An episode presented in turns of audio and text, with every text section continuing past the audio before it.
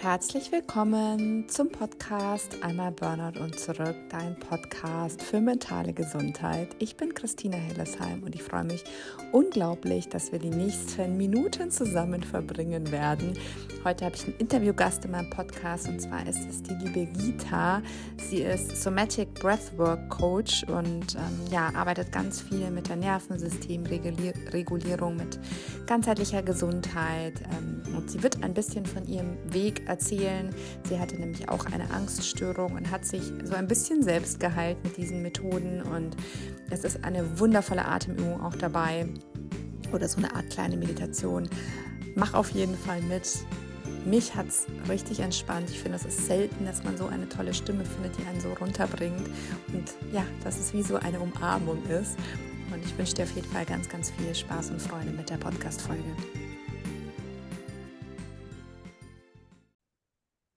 Willkommen zu einer neuen Podcast-Folge. Ich habe heute mal wieder einen Interviewgast oder eine Gästin äh, bei mir und das ist die Gita Gosch. Ein wunderschöner Name. Da wird sie vielleicht auch selbst ein bisschen was gleich dazu sagen, wo der herkommt. Und ähm, es wäre, glaube ich, cool, wenn du dich selber mal so ein bisschen vorstellen würdest. Heute geht es ja um das Thema Breathwork, also im Großen und Ganzen Atmen und wie man sich mit Atmen selbst beruhigen kann am Ende oder selbst regulieren. Und äh, ja, da glaube ich, bist du die Spezialistin und vielleicht kannst du dich kurz ein bisschen vorstellen. Sehr gerne. Also erstmal danke, dass ich hier sein darf und die Möglichkeit habe. Das freut mich total. Und ja, zu meiner Person. Ich bin Gita und bin mit Breathwork so indirekt ein bisschen groß geworden. Also du hast den Namen gerade schon angesprochen. Ich habe unter anderem indische Wurzeln. Das heißt, ich bin in einem Elternhaus groß geworden, wo Spiritualität und Meditation und Pranayama eine Rolle gespielt hat. Als Kind war das irgendwie natürlich, als Jugendliche extrem uncool. Also ich war da jetzt nicht super tief drin oder so, ähm, weil man das ja auch oft ablehnt, was die Eltern so machen. Und wiedergefunden zum Breathwork habe ich eigentlich durch meine eigene Krankheitsgeschichte. Also ich hatte einfach aus Interesse immer viel gemacht, ich sage mal so in die therapeutische Richtung, Psychologiestudium und Atemausbildung und Yoga-Ausbildung. Aber ich habe nie gedacht, dass ich das für mich mache. Ich habe immer gedacht, doch, das ist ganz interessant, das ist nett und da kann ich andere so nebenberuflich ein bisschen begleiten, die das brauchen. Ich brauche das ja nicht. Und genau, irgendwann ähm, vor wann war es denn, vor ungefähr, ja, fünf Jahren, fünf Jahren bin ich selbst sehr krank geworden. Ich habe ähm, zum einen eine Autoimmunerkrankung entwickelt, Morbus Basedow heißt die. Die hat ganz viele unterschiedliche unschöne Symptome, also die bringt das ganze System in eine extreme Disbalance. Unter anderem bekommt man auch Panikattacken, Tachykardien, also Herzrasen, Schlaflosigkeit. Und mein Leben lang hatte ich schon, aber unwissentlich im Grunde, ja, man könnte es eine Angststörung nennen. Also so meine frühesten Kindheitserinnerungen haben mit Angst zu tun und Angst war in meinem Leben immer ein Riesenthema, aber völlig unbewusst, weil für mich war es so normal irgendwie, dass ich denke, zum Beispiel, wenn das Telefon klingelt, ich sehe, das ist die Mama oder es ist die Freundin. Für mich war es normal, dass ich denke in dem Moment, die rufen an, weil was Schlimmes passiert ist. Und ich kannte es einfach nicht anders und bin nie auf die Idee gekommen, dass mit mir was nicht stimmt oder dass ich, wenn ich eine Flugreise gemacht habe, ich habe ein Testament verfasst, ich habe zu Hause alles so vorbereitet, als ja, dass alles vorbereitet ist für den Fall, dass ich nicht zurückkomme. Aber ich habe nie gedacht, dass ich irgendwie ähm, krank bin oder dass das nicht normal ist. Und jetzt vor ein paar Jahren auch ähm, zusammen mit der Autoimmunerkrankung und noch ein paar ja, belastenden beruflichen und persönlichen Situationen sind die Ängste so groß geworden, dass ich es nicht mehr leugnen konnte, okay, da stimmt was nicht. Also bei mir war es tatsächlich so schlimm, dass ich drei Monate zum Beispiel gar nicht aus meiner Wohnung raus konnte, weil ich wirklich gedacht habe, ich sterbe, wenn ich diese Wohnung verlasse. Ich konnte lange Zeit, ein Jahr lang, einen Radius von fünf Kilometern ähm, von einem Krankenhaus nicht verlassen, weil ich wirklich ständig in Angst war, ständig Panikattacken hatte. Ich denke, da muss ich nicht ins Detail gehen, das kennt deine Community. Und genau, so habe ich aber all die Tools, die ich selbst gelernt habe in meinem Studium und in meinen Ausbildungen, eigentlich erstmals so richtig für mich angewandt, weil ich habe ganz viel ausprobiert. Ich denke, auch das kennt die Community, wenn man so verzweifelt ist. Man probiert ja alle möglichen Heilungsmodalitäten aus. Viele gehen erst so den klassischen schulmedizinischen Weg, dann macht man ein bisschen Alternativmedizin. Und bei mir war es das natürlich auch, auch aus, aus der puren Verzweiflung. Und ich habe für mich einfach gemerkt, nach allem, was ich ausprobiert habe, nach einem langen Zeitraum, wow, Breathwork ist das, was mir hilft. Also es ist das, was mir einmal unmittelbar hilft, was mir in Notfallsituationen SOS-mäßig hilft, aber es ist einfach auch das, was mir langfristig und nachhaltig hilft und was mir wieder die Kontrolle über mein Leben zurückgibt, weil so eine Erkrankung, also insbesondere eine Angsterkrankung, geht ja auch einher mit einem unglaublichen Kontrollverlust. Also auch diese Todesängste, die man hat, man hat ja immer das Gefühl, nichts mehr kontrollieren zu können und völlig ausgeliefert zu sein. Und Breathwork hat mir einfach gezeigt, es muss nicht so sein. Wir kommen bestimmt auch gleich noch aufs, ins Detail, was Breathwork eigentlich ist.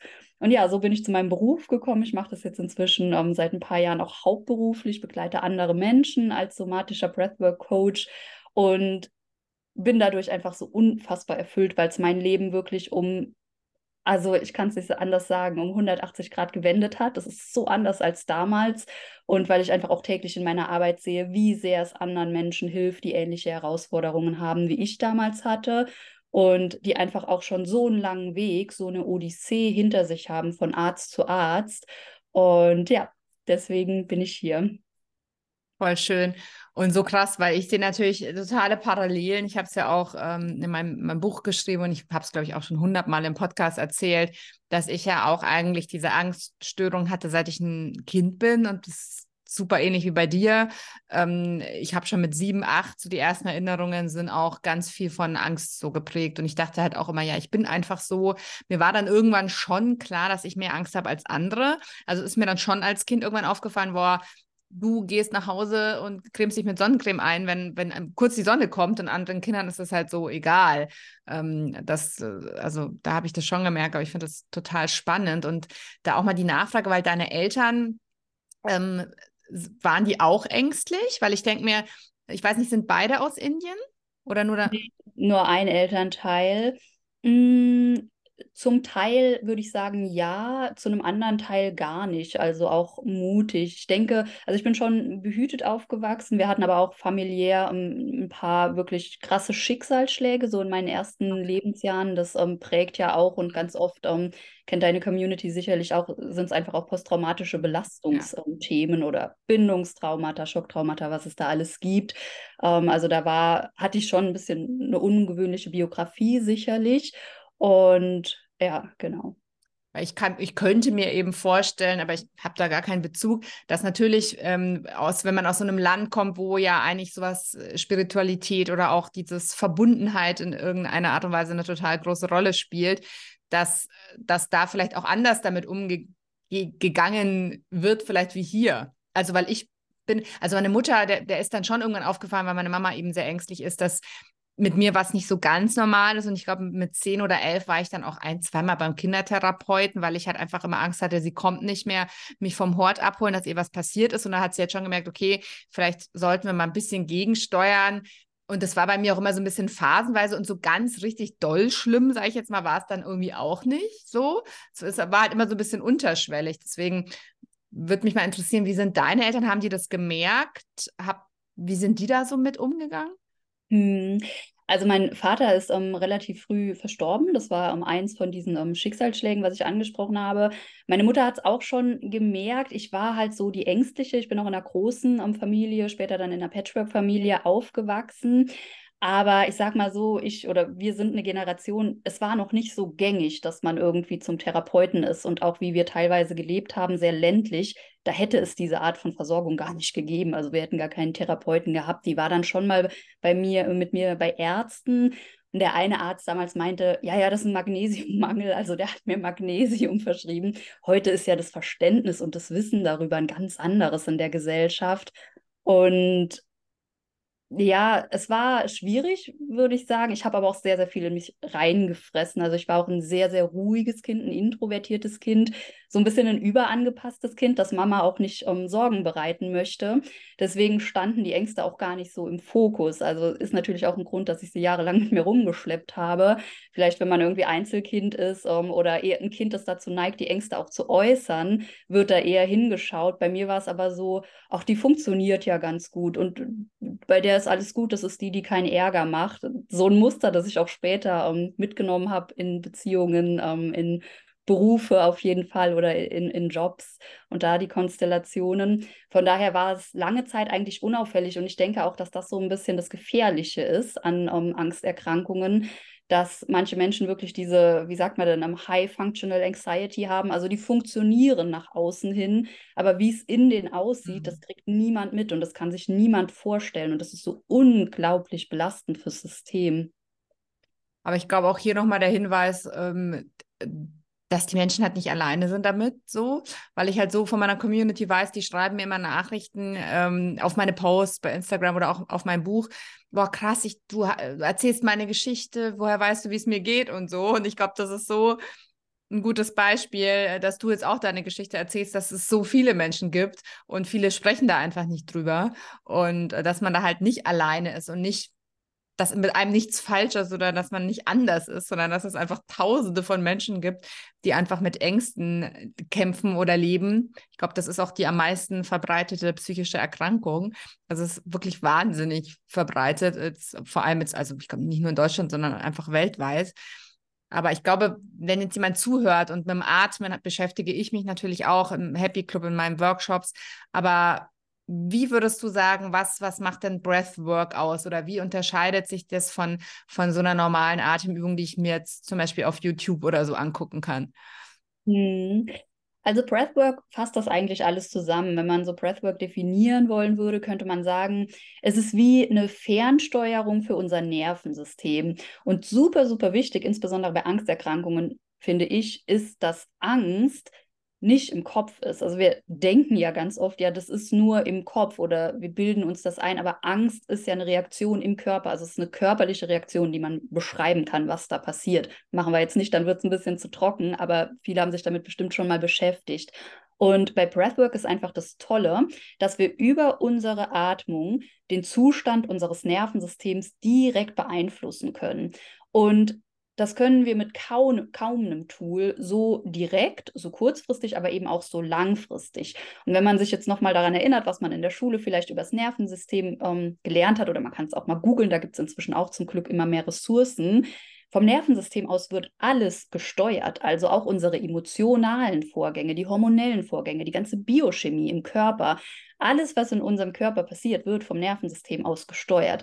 Und das heißt, wenn wir über die Atmung Einfluss nehmen auf unser Nervensystem, können wir auch Einfluss nehmen auf die Stresshormone zum Beispiel, die produziert werden oder eben nicht produziert werden, auf unseren Herzschlag, auf unseren Puls, auf unseren Blutdruck, auf die Gedanken, die wir denken letztendlich. Also es funktioniert eher so rum. Was wir in der Gesprächstherapie zum Beispiel machen, ist ja, wir sprechen jahrelang über unsere Traumata und über die Angst und was wir machen können. Und das ist auch gut. Fürs Verständnis finde ich das super. Ich bin wirklich ein Fan von der klassischen Gesprächstherapie. Aber da kommen wir an ein Limit. Wenn wir uns nicht anschauen, was im Körper los ist und teile gerne deine Erfahrung, aber ich kenne niemanden, der von der Psychotherapeutin irgendwann mal das Nervensystem erklärt bekommen hat oder was die Atmung zum Beispiel mit Angst zu tun hat, weil wir eine Angststörung und sozusagen auch eratmen können oder über ein dysfunktionales Atemmuster aufrechterhalten können. Das heißt, die Art, wie wir atmen, kann auch Ängste hervorrufen. Wenn wir Angst haben, verändert sich auch die Atmung. Das heißt, es ist so ein Kreislauf. Es geht aber eben auch in die andere Richtung. Wenn wir die Art und Weise, wie wir atmen, verändern hin zu einer gesunden, funktionalen Atmung, kommen wir insgesamt körperlich auch wieder mehr in die Balance. Und das fehlt so in den klassischen Therapieformen, dass sich der Körper einfach nicht angeschaut wird. Und dann können die Leute 20 Jahre Medikamente nehmen oder 20 Jahre zur Gesprächstherapie gehen. Es wird nichts passieren, es wird sich nicht viel verändern.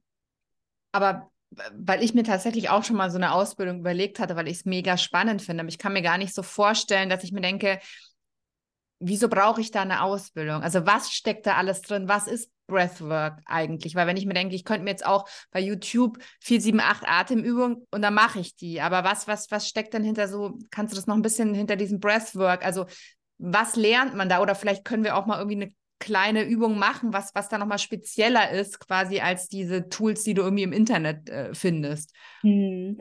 Also in der Ausbildung lernt man einfach alles über die Atmung. Einmal lernt man unglaublich viele Atemtechniken. Man lernt aber auch, welche Atemtechniken sich für wen eignen, was Kontraindikationen zum Beispiel sind, wie die Wirkungsweise ist. Man lernt vor allem auch das Nervensystem richtig in der Tiefe kennen und verstehen. Also zum Beispiel, was ist, welche Teile vom Nervensystem sind denn aktiv, wenn ich in einem Freeze-Modus bin? Was ist denn die Folge von einer dauer, dauerhaften Sympathikusaktivierung? Wirklich im Detail, welche Hormone werden wann ähm, ähm, ausgeschüttet? Und was bewirkt zum Beispiel überhaupt eine Atempause? Und die 4-7-8-Atmung ist so ein gutes Beispiel. Die ist ja so ein Klassiker und es gibt auch viele Menschen, denen tut diese Übung gut. Ich persönlich empfehle die aber zum Beispiel nicht bei Angstsituationen oder Schlaflosigkeit. Da wird sie meistens empfohlen. Zum einen haben wir die Atempause nach der Einatmung. Die hat einen anderen Effekt als die Atempause nach der Ausatmung. Dann haben wir sehr, sehr lange Atemrhythmen. Das kann auch nicht jeder. Und das Grundlegende ist, wie atmet man überhaupt richtig? Was ist ein funktionales Atemmuster? Wie kriege ich wieder einen Bezug zu meinem Zwerchfell? Also auch da, Zwerchfell beim Thema Angst ist ein Riesenthema, denn alle Menschen, die mit Angst zu tun haben, haben ein komplett verspanntes und verhärtetes Zwerchfell. Und solange mein Zwerchfell nicht trainiert ist oder verspannt ist, kann ich gar nicht funktional atmen und erzeugt noch mehr Spannung im Körper. Wenn ich Spannung im Körper habe, kriegt mein Gehirn das Signal, wir sind in Gefahr, wir sind ja aktiviert, wir haben diesen erhöhten Muskeltonus.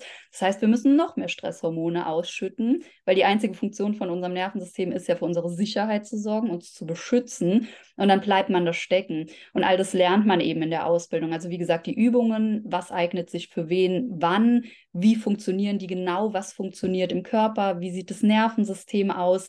Und dann natürlich auch ganz viele körperliche Übungen, noch so somatische Übungen, die man machen kann und natürlich auch dieses langfristige und nachhaltige, weil was die Menschen machen, wenn die bei YouTube irgendwie nach einer Atemübung suchen, zum Beispiel Atemübung gegen Stress oder Panikattacken, die machen das dann in der akuten Situation. Aber so funktioniert Nervensystemarbeit halt nicht. Also es braucht so diese langfristige Arbeit, damit der Grundtonus vom Nervensystem sich verändert. Weil bei Menschen jetzt wie dir oder bei mir ja auch, wir haben 30 Jahre lang oder noch länger waren wir in einem bestimmten Nervensystemzustand quasi gefangen, in einer Dysregulation gefangen. Und das schätzt unser System als Normalität ein. Und in so einer Ausbildung lernst du halt, wie kommst du selbst da wieder raus? Was heißt überhaupt ein reguliertes Nervensystem zu haben und wie begleitest du andere Menschen dahin? Voll spannend. Also, was ich auch dazu sagen kann, wie du gesagt hast, das ist mit dieser Grundanspannung. Ne? Ich habe das immer so ein bisschen in meinen Workshops erklärt ähm, wenn du halt zwei Gläser Wasser hast und das eine ist bis oben mit Wasser voll und das andere ist nur halb voll und dann kommst du jetzt einfach nochmal mit zusätzlichem Wasser, was jetzt zum Beispiel außergewöhnliche Belastungen sind im Leben und dann kippst du es rein. Das Glas, was nur halb mit Wasser voll ist, ja, da kannst du einiges reinkippen, bis es überläuft. Und das Glas, was schon total voll ist, und so war es auch bei meinem Burnout, dann kommen nur noch ein paar Sachen obendrauf und dann ist halt schon quasi das Überlaufen, das Platzen, das zu viel werden, Burnout, ausgebrannt sein, was auch immer sich dann entwickelt. Und das merke ich halt jetzt auch so gut, dass ich natürlich auch mal Stress habe. Ich habe zwei kleine Kinder, aber ich bin halt, ähm, meine, meine, mein Grundzustand ist nicht gestresst. So. Und ich glaube, das ist super wichtig. Und äh, darum geht es halt, glaube ich, in allem, was einfach ganz wichtig ist, dass man da wieder hinfinden darf. Und das ist halt auch ein Weg, das natürlich nicht so ist. Ähm, jetzt mach mal eine Übung und danach ist alles wieder äh, so beim Alten, dass es einfach ein Weg ist, wo man auch immer wieder ähm, einfach dranbleiben darf. Ich weiß nicht, hast du was? Ähm, also für alle, die es nicht wissen, ähm, die Gita ist ja in meinem Buch äh, ähm, dabei, in den, bei den 100 Übungen. Ich verlinke auf jeden Fall mal. Weißt du auswendig die Seite? Leider nicht, nee. Ähm, sie hat auf jeden Fall auch eine Übung schon beigesteuert, also verlinke ich euch auf jeden Fall gerne mal. Aber vielleicht kannst du ja jetzt für die Leute so eine kleine Übung machen, die wir irgendwie, auch wenn wir dich nicht sehen, sozusagen, die man mitmachen kann, weil ich finde das immer ganz, ganz cool, wenn man, wenn man gleich was ausprobieren kann. Vielleicht auch was für zu Hause, was Kleines. Mhm. Ähm, hast ja, du da irgendwas? Super gerne. Okay, als allererstes, ganz egal, wo du jetzt bist, du kannst dich einmal in deiner Umgebung orientieren, bevor wir starten. Also schau dich gerne in dem Raum, in dem du bist, einfach mal um, auch wenn du den Raum kennst. Und nimm einmal ganz bewusst wahr, was du siehst. Was du vor dir siehst, neben dir,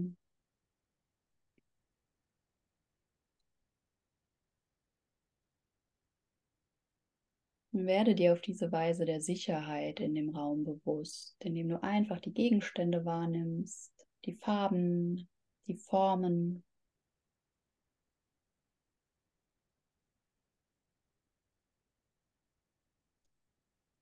Und vielleicht findest du einen Punkt im Raum, der sich für dich sehr angenehm anfühlt zum Anschauen.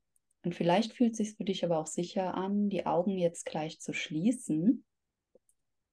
Entscheide das für dich. ganz egal, für welche Option du dich entscheidest, spür nun einmal deinen Körper in Kontakt mit der Unterlage, auf der du sitzt oder liegst. Manchmal merken wir das schon, wie sehr wir festhalten im Körper. Und manchmal kann es da helfen, den Körper so vielleicht 5% schwerer werden zu lassen. Einsinken zu lassen.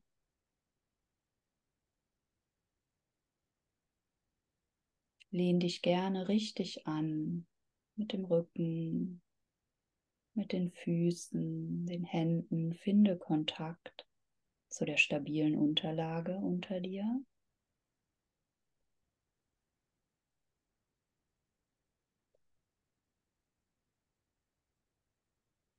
Und für noch mehr Sicherheit kannst du dich natürlich auch zudecken oder ein Kissen vor deinen Herzraum halten.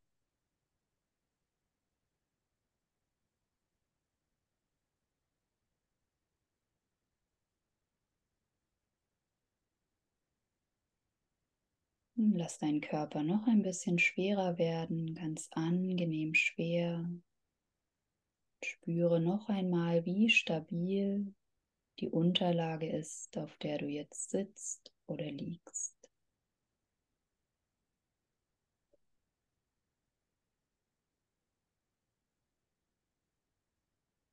Und wenn du möchtest, kannst du nun deine Hände einmal auf deinen Bauch legen, ganz entspannt seitlich an den Bauch, in den unteren Bauch, da wo sich für dich gut anfühlt. Und spüre zunächst einmal die Berührung deiner Handflächen mit deinem Bauchraum.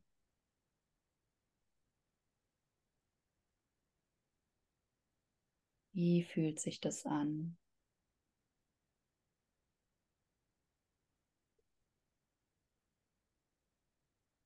da vielleicht ein Gefühl von Wärme.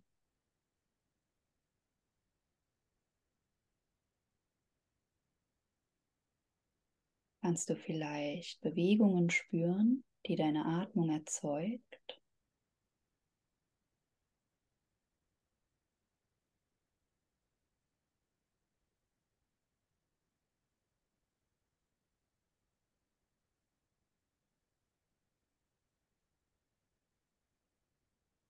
Wie fühlt es sich an, dich jetzt mit deiner Atmung zu verbinden? Lass deinen Atem gerne so sein, wie er gerade ist. Nimm einfach wahr, dass dein Körper atmet.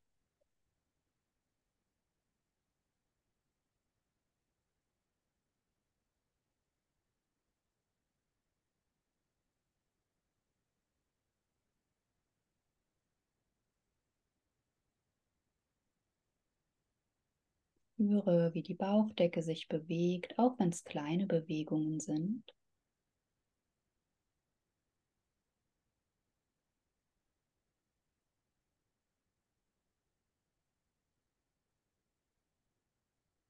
Du kannst hier gerne bleiben, ansonsten probier mal aus, wie sich anfühlt, ein bisschen langsamer zu atmen.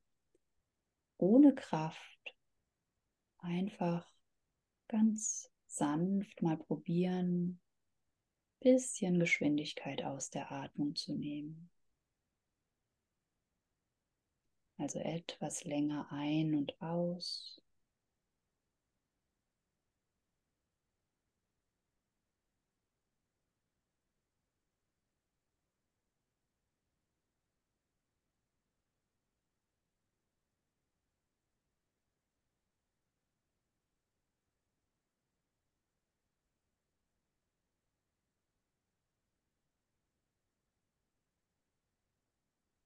Wenn dir das gut tut, bleib gerne hier. Ansonsten versuch den Atem etwas weicher werden zu lassen und vielleicht deine Ausatmung ein oder zwei Sekunden länger werden zu lassen als die Einatmung. Und spüre dabei weiterhin die ganz sanften Bewegungen im Bauchraum.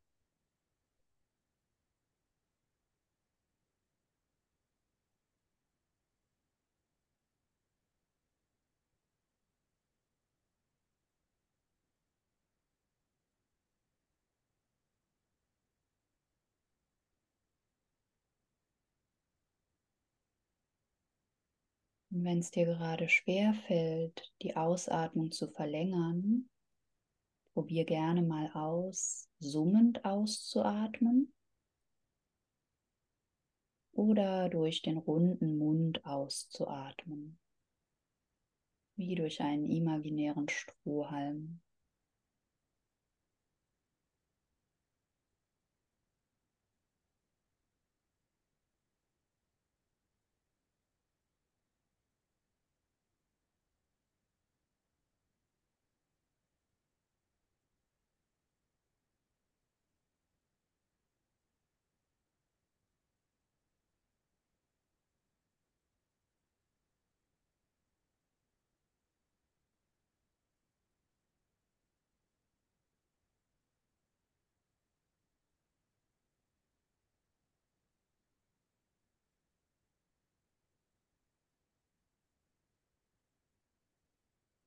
Und wenn es dir gut tut, bleib noch ein paar Atemzüge hier. Sanft ein, der Bauch wölbt sich und leicht verlängert aus. Mit der Ausatmung kannst du den Körper noch mal schwerer werden lassen.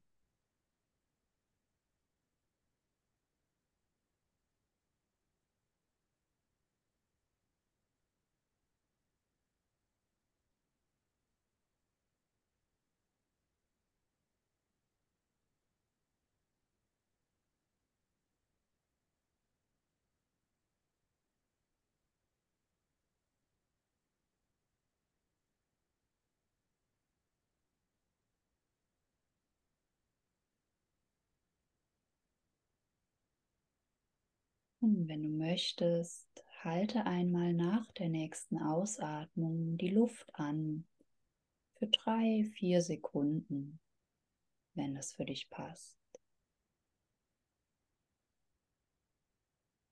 Und lass nach der Pause deinen Atem wieder ganz natürlich fließen, ohne dass du ihn kontrollierst.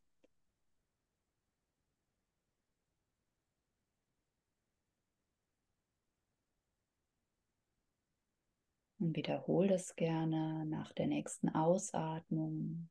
Halte den Atem wieder an. Für ein paar Sekunden ganz entspannt.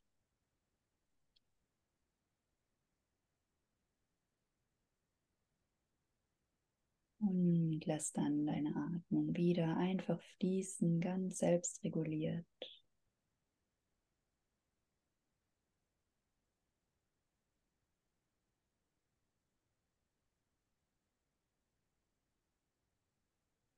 Und mach das gerne ein drittes und letztes Mal. Nach der Ausatmung pausiere, halte den Körper entspannt in der Pause.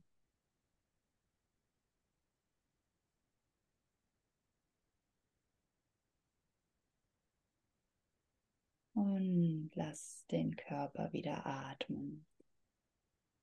Entspanne deine Hände und spür noch einen Moment nach wie es dir geht nach dieser Übung.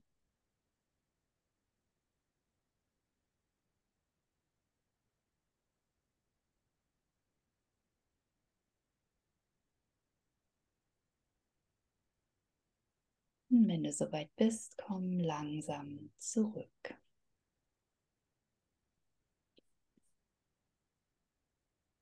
Ach, war das schön.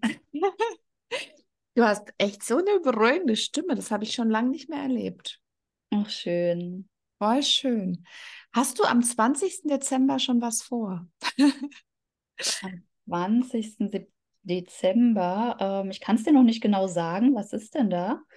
Weil ich mir jetzt gerade während der Meditation gedacht habe, ähm, der Happy Club eröffnet ja jetzt wieder am 15. November und wir haben im Dezember das ist das ähm, Thema ähm, Nervensystem beruhigen und da spricht eine Ärztin. Mhm. Und ich mhm. dachte mir, es wäre so schön, wenn du da dazukommen würdest und würdest am Ende irgendwie eine Meditation oder sowas in diese Richtung machen, weil das jetzt echt, ich bin ein Mensch, ich finde da schwer rein, aber ich war sofort ich war da so wie hypnotisiert so ein bisschen. Es war echt mega schön. Also überlegst dir auf jeden Fall. Ich werde es noch ankündigen, ähm, wenn die Gita da Lust drauf hat. Ähm, ich glaube, das ging bestimmt vielen so. Also da werde ich bestimmt einige Nachrichten bekommen, die jetzt mitgemacht haben.